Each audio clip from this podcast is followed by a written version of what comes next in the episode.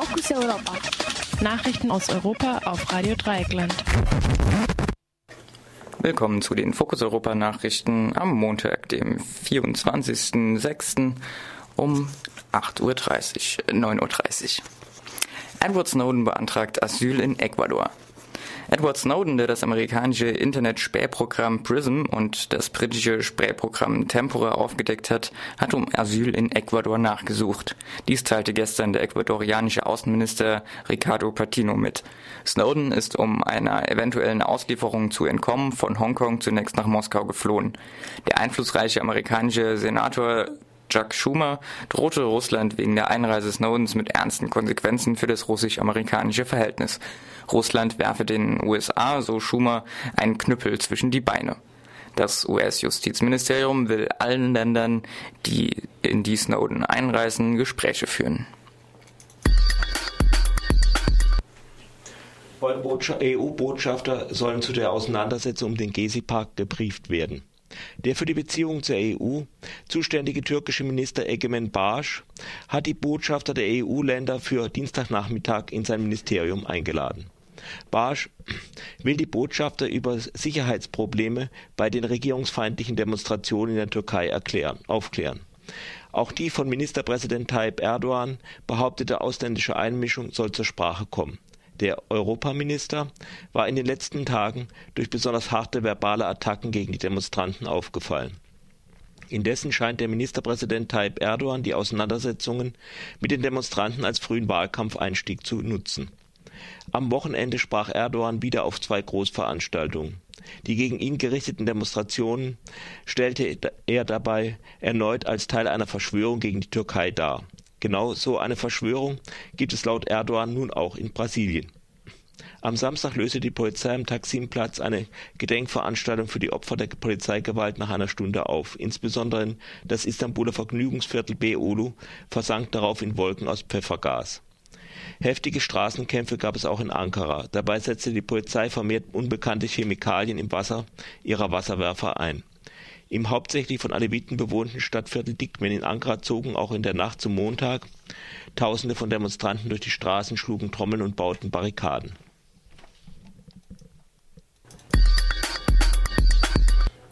Türkische Regierung baut Überwachung von Twitter aus.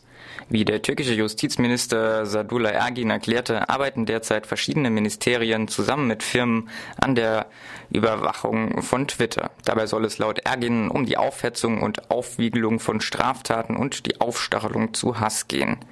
Bei den gegen die Regierung gerichteten Protesten der letzten Tagen spielten soziale Medien wie Twitter eine große Rolle. Der größte Teil der traditionellen Medien in der Türkei wird mittlerweile von Unternehmen kontrolliert, die von Geschäften mit dem Staat profitieren oder der Regierung ideologisch nahestehen. Ägyptische Regierung droht mit Militäreinsatz gegen Demonstranten. Der ägyptische Verteidigungsminister Abdel Fattah Assisi hat mit dem Einsatz der Armee gedroht, falls für das kommende Wochenende geplante Demonstrationen gegen islamistischen Präsidenten gewalttätig würden. In diesem Zusammenhang sprach Assisi von äh, einem Angriff auf den Willen des Volkes. Bereits zuvor hatte Morsi selbst mit dem Ausnahmezustand gedroht am kommenden Sonntag, dem 30. Juni, dem Jahrestag der Wahl des Präsidenten Mohamed Morsi, hat die Opposition zu Demonstrationen aufgerufen. 15 Millionen Ägypterinnen und Ägypter haben bereits eine Petition für Morsis Rücktritt unterschrieben.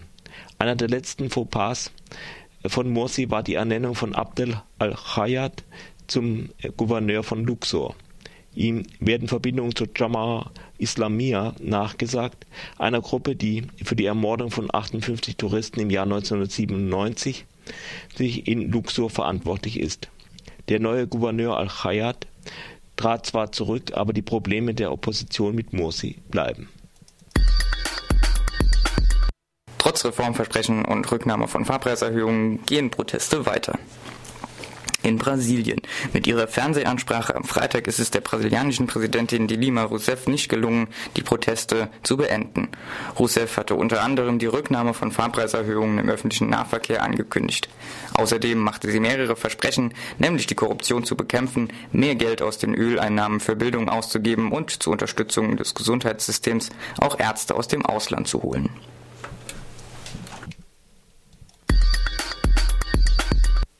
Lohndumping in der deutschen Fleischindustrie wird zum europäischen Ärgernis. In der norddeutschen Fleischindustrie werden Arbeiterinnen und Arbeiter aus Osteuropa mit Löhnen zwischen einem Euro und zwei Cent (richtig gehört) und einem Euro und 66 Cent entlohnt. Die belgische Konkurrenz, die einen Mindestlohn von 12,88 Euro bezahlen muss, kommt da nicht mehr mit und hat sich deshalb bei der EU-Kommission beschwert. Die vom, von Subunternehmern beschäftigten Arbeiterinnen aus Osteuropa werden mit mafiösen Methoden erpresst und ausgebeutet. Davon handelt die Dokumentation Lohnsklaven in Deutschland, die der Norddeutsche Rundfunk heute Abend um 22.45 Uhr ausstrahlen wird Bundesärztekammer gegen Ausschluss von homosexuellen Männern von Blutspenden. Die Bundesärztekammer hat sich gegen den pauschalen Ausschluss von homosexuellen Männern von der Blutspende ausgesprochen. Die Ärztekammer will nun im Rahmen ihrer Möglichkeiten auf eine Änderung des rechtlichen Rahmens in der EU drängen. Von der Blutspende ausgeschlossen sind Personen, deren Sexualverhalten ein erhöhtes Risiko bei der Übertragung von Infektionskrankheiten, insbesondere von HIV, bringt. Dazu gehören etwa auch Prostituierte. Dies wird mit einem Fragebogen vor der Spende abgeklärt.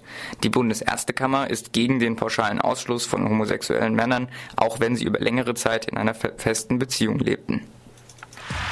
Fokus Europa. Nachrichten aus Europa auf Radio Dreieckland.